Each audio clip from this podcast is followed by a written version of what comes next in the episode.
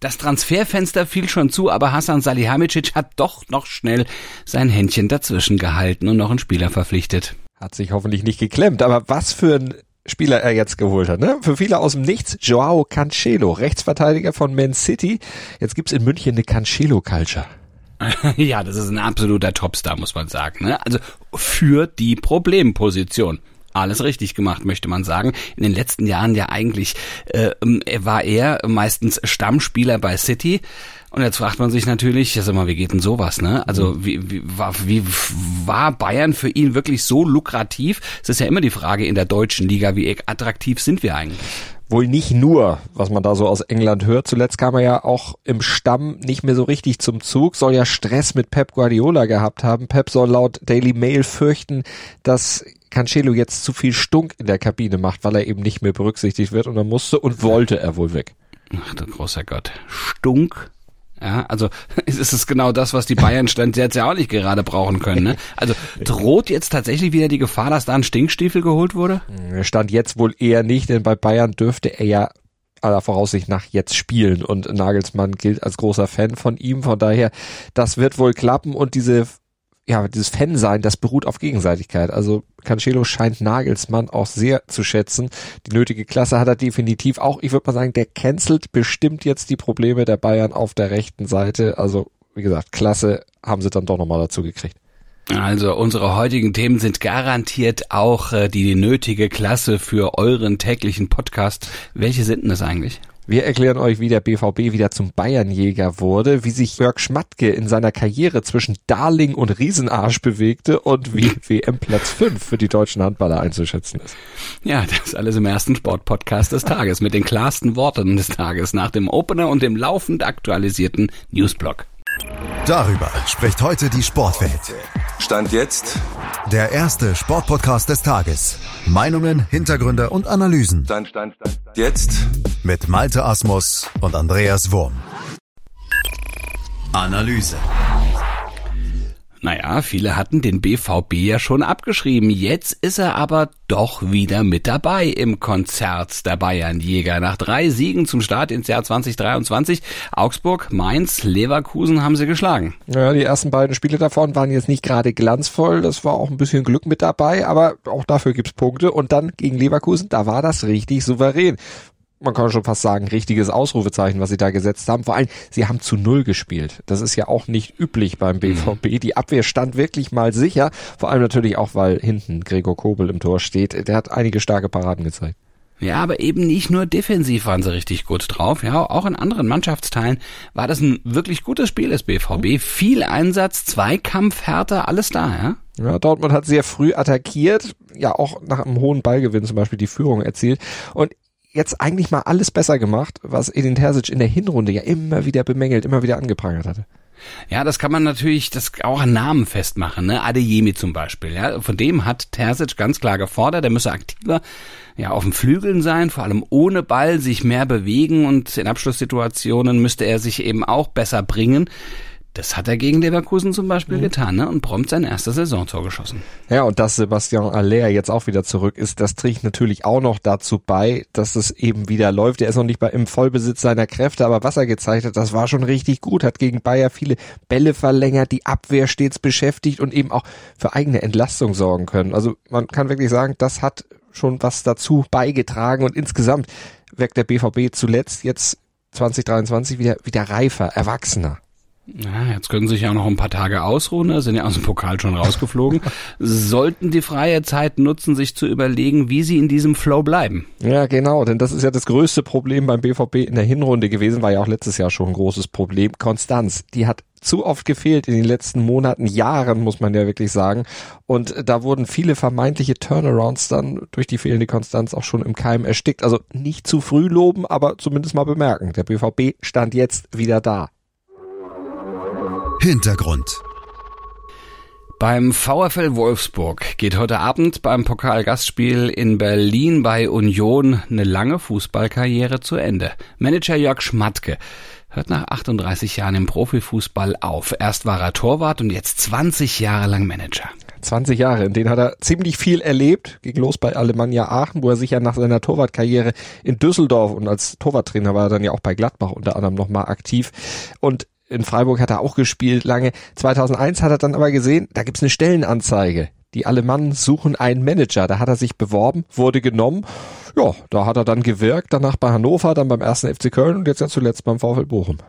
Ja, und er hat wirklich viel gesehen ne? und hat viel erlebt. Ja, auch trotz einiger Krisen und Fehlgriffe unterm Strich meist durchaus erfolgreich gewirkt. Eigentlich überall, wo er war. Ja, das stimmt. Und er hat sich dabei immer als Mann für wirklich schwierige Fälle durchaus präsentiert. Aus wenig hat er immer ziemlich viel gemacht. Schmatke übernahm seine Clubs eigentlich meist in der Krise, leitete dann die Wende ein und führte sie dann sogar allesamt in den Europacup. Ja, das, das hat er auf der Habenseite, aber am Ende gab es immer irgendwie Ärger. Ja, das gehört auch zur Wahrheit dazu, das stimmt, genau. Denn äh, Schmatke, der gilt nicht nur als exzellenter Talentspäher und Reformer, sondern auch als eigenbrötlerischer Sturkopf. Und als solcher hat er sich ja mit einigen Trainern dann auch im Laufe seiner Karriere überworfen. Mirko Slomka in Hannover, Peter Stöger beim 1. FC Köln oder Bruno Labbadia und Oliver Glasner in Wolfsburg. Ja, sind auch schon namhafte Namen dabei, ne? Oh. Also mit denen muss, also, ja, pflastern schon ein paar Trainer seinen Weg. Also, aber das hat ihn auch selbst nie gestört, ne? Auch ja. nicht, als die Medien ihn als brummeligen miese Launebär charakterisierten. so hatten zum Beispiel die ähm, SZ mal genannt. Er selbst hat über sich gesagt, er wolle nie Everybody's Darling sein. Das ist er auch nie geworden. Also in dem Verdacht stand er auch nie, dass er das werden könnte. Allerdings, wie er selbst sagt, er wollte auch nie ein Riesenarsch sein und sei das auch nie gewesen. Einige halten ihn ja in der Branche dafür, hat er im Kicker jetzt noch gesagt, weil er eben doch ja sehr kauzig und knurrig irgendwie rüberkommt. Naja, aber was für ihn spricht, er hört ganz freiwillig auf, ohne gedrängt worden zu sein, ohne großes Theater. Und das in diesem Fußballbusiness, ne? Das ist schon eine große Leistung. Hintergrund. Wir sind euch ja noch die endgültige Einordnung der Leistung der deutschen Handballnationalmannschaft bei der WM schuldig. Wir hatten ja gesagt, wir warten, bis die endgültige Platzierung feststeht.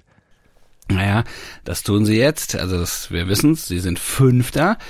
Wie ist dieser Platz zu bewerten, Malte? Also unterm Strich durchaus zufriedenstellend. Die deutsche Mannschaft ist den Erwartungen letztlich gerecht geworden, hat allerdings auch nicht komplett überrascht gegen einen großen Gegner, also gegen Frankreich im Viertelfinale. Da, da wäre eine Überraschung vielleicht möglich gewesen, aber da fehlte es dann in der Crunch-Time an den letzten Prozentpunkten. Und das lag letztlich auch daran, das hat mir neulich schon mal gesagt, dass die Breite im Kader letztlich fehlt. Aber Mhm. Zwei Siege in der Platzierungsrunde, es war ein versöhnliches Ende dann und haben eben auch gezeigt, Deutschland ist zurück, noch nicht ganz in der Weltspitze, aber zumindest schon mal in der erweiterten Weltspitze.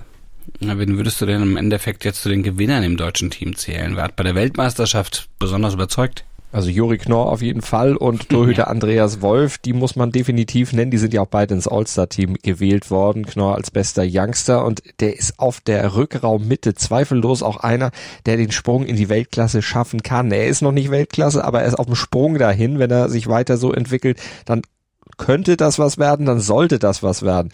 Ja, und er ist die Entdeckung aus deutscher Sicht bei dieser WM. Das hat er schon wirklich unter Beweis gestellt, was er für Potenzial hat. Und bei Andy Wolf, bester Torhüter bei dieser WM, da kann man sagen, der hat endlich wieder zu alter Stärke im Nationalteam zurückgefunden. Der war ja auch schon in der Kritik, aber der hat jetzt wieder diese Klasse von 2016 gezeigt, als Deutschland Europameister wurde. Also mhm. trotz äh, sechs Jahren weiter, er kann es noch. Und eine Quote von knapp 40 Prozent gehaltenen Bällen, das ist einfach Weltklasse im Handball. Das ist ein Top, Top, Top-Wert. Also der ist auf jeden Fall auch ein absoluter Gewinner. Und Julian Köster, der hat auch internationale Klasse gezeigt. Lukas Mertens auf links außen, der hat auch auf sich aufmerksam gemacht. Also es gibt einige Gewinner. Ja, also durchaus starke Akteure mit dabei. Ne? Können die Hoffnung auf die Medaille bei der Heim-EM im kommenden Jahr machen? Was meinst du? Also Hoffnung darf man sich auf jeden Fall machen, muss allerdings ein bisschen was zusammenkommen. Also die Leistungsträger müssen von Verletzungen verschont bleiben. Das unerfahrene Team muss sich weiter einspielen, muss sich weiterentwickeln. Dazu kommt aber der Heimvorteil, den darf man definitiv nicht unterschätzen. Der ist ein Fund, mit dem die deutsche Mannschaft wuchern kann. Und dann kommen ja auch noch ein paar Spieler wieder zurück, die jetzt bei der WM gefehlt hatten. Timo Kastening, Julius Kühn, Sebastian Heimann, Fabian Wiede, der hatte ja wegen der Kiefer-OP nicht mitfahren können zur WM, also der kommt wieder. Henrik Pekeler wagt ja vielleicht auch sein Comeback, wollte ja eigentlich nicht mehr, jetzt aber vielleicht doch. Also wenn er wirklich zurückkehren wird, das hilft der Mannschaft dann schon, aber trotzdem, ich habe es eingangs schon gesagt, ein Selbstläufer wird das mit der Medaille trotzdem nicht. Da muss schon einiges zusammenkommen. Das bringt der Sporttag. Stand jetzt. Das Achtelfinale im DFB-Pokal geht los. Union Berlin trifft, wir haben es angesprochen, auf den VfL Wolfsburg zu Schmatkes Abschiedsspiel. 2045 geht's da los. Bereits um 18 Uhr empfängt dann Zweitligist SC Paderborn den VfB Stuttgart. Und in der Formel 1 präsentiert das Haas-Team ab 15 Uhr als erstes Team der neuen Saison oder den neuen Boliden der Saison den Dienstwagen von Nico Hülkenberg, so können wir es ja auch nennen. Der folgt ja bei Haas auf Mick Schumacher. Ja, und ihr könnt uns morgen wieder folgen bzw. lauschen. Und zwar ab 7.07 Uhr beantworten wir dann wieder die wichtigsten Fragen zum Sporttag. Und wir freuen uns, wenn ihr uns abonniert und dann eben auch nichts verpasst. Wir freuen uns auch, wenn ihr uns bewertet und natürlich einfach, wenn ihr uns hört und wenn ihr weiter sagt, dass es uns gibt und dass wir zu finden sind im Podcatcher eurer Wahl. Ganz egal, wo ihr wollt. Wir sind da. Wir sind schon da. Also ihr müsst nur dazukommen, auf den Play-Button drücken und alles, alles wird gut. Bis morgen. Gruß und Kuss von Andreas Wurm und Malte Asmus. Alles wird gut. Mal gucken, welchen Play-Button wir heute noch so drücken. Wie baut man eine harmonische Beziehung zu seinem Hund auf? Puh, gar nicht so leicht. Und deshalb frage ich nach, wie es anderen Hundeeltern gelingt, beziehungsweise wie die daran arbeiten. Bei Iswas Dog reden wir dann drüber. Alle 14 Tage neu mit mir, Malte Asmus und unserer Expertin für eine harmonische Mensch-Hund-Beziehung, Melanie Lippisch. Iswas Dog mit Malte Asmus. Überall, wo es Podcasts gibt.